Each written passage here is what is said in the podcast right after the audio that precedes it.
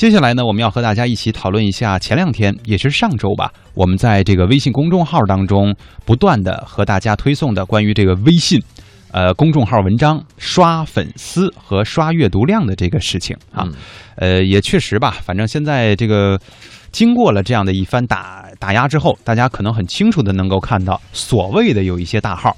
啊，这个具体真实的他们的这个粉丝量到底是有多少？所以呢，我印象当中，在上周我们上节目的时候，应该是我和文呃文燕儿哈，这个燕儿姐在上节目的时候，有一个点心说了一句说，网络文化看点，我支持你们，你们绝对没有水客啊，就是没有这种刷出来的这种粉丝。当时我俩还挺不高兴的，说啥意思？就我们粉丝少呗。就数得出来的呗，是吧？但是现在想想，也确实，这个咱们就是凭本事干活，对吧？有些人呢，可能觉得，你看你们上节目挺开心的，我就不喜欢你们，无可厚非。每个人的审美是不一样的。对。但有些人觉得，哎，平常听你们俩聊聊天，甭管咱们是谁一起搭档哈，说聊聊天，就这一个下午挺轻松的，那我们的目的可能也就达到了。嗯。所以说，对于粉丝这个事儿，我们个人的感觉就是，只要献出真心，那就一定是好样的。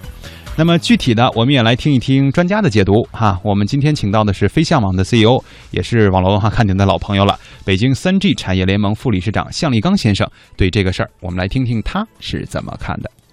确实是这样，就是微信公众号的刷量现在已经成为了一个啊，只要你做了公众号，只要你这个公众号想运营、想赚钱的，你必须要做这样的形式。那么这样的形式是一个什么结果呢？其实这是一个。饮鸩止渴的吸毒行为。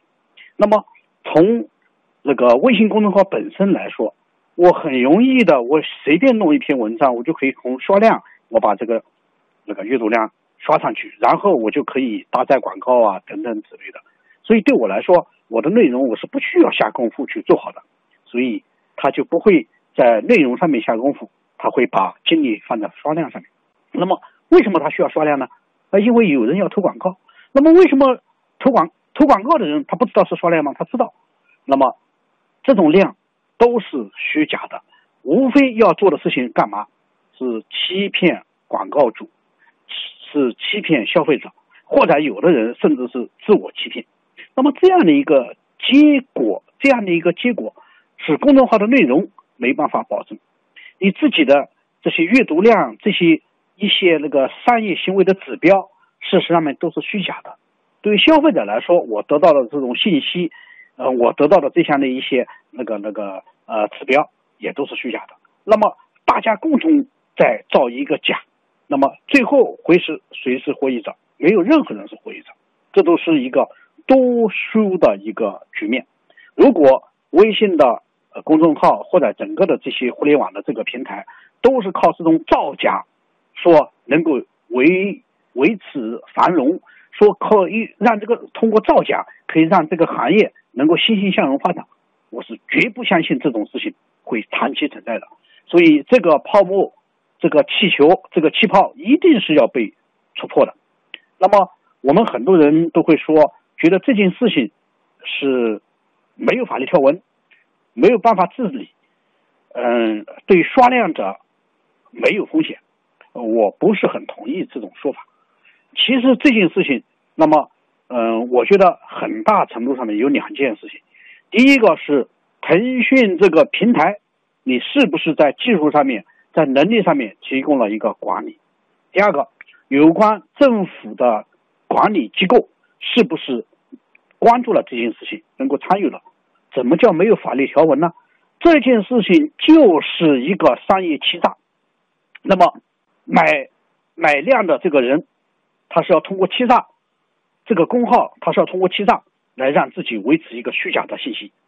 那么给他来刷量的是通过欺诈来获得了收入。那么这些东西都是犯罪行为。那么我个人认为，政府和腾讯的相关平台都可以参与来封杀刷量，来抑制刷量。那在这件事情上面，一个政府相关的机构注意到很少。第二个呢，对于腾讯来说，它的道理很简单，因为有很很多人刷量，维持了一个虚假的繁荣，所以他不愿意在这方面下功夫来遏制。那这件事情长期发展，大家都会算数，所以我相信，呃，或者是我呼吁政府和腾讯的那个这种网络的平台共同来参与，来治理，来抑制这种这个刷量的行为。一定会能够解决这个问题的。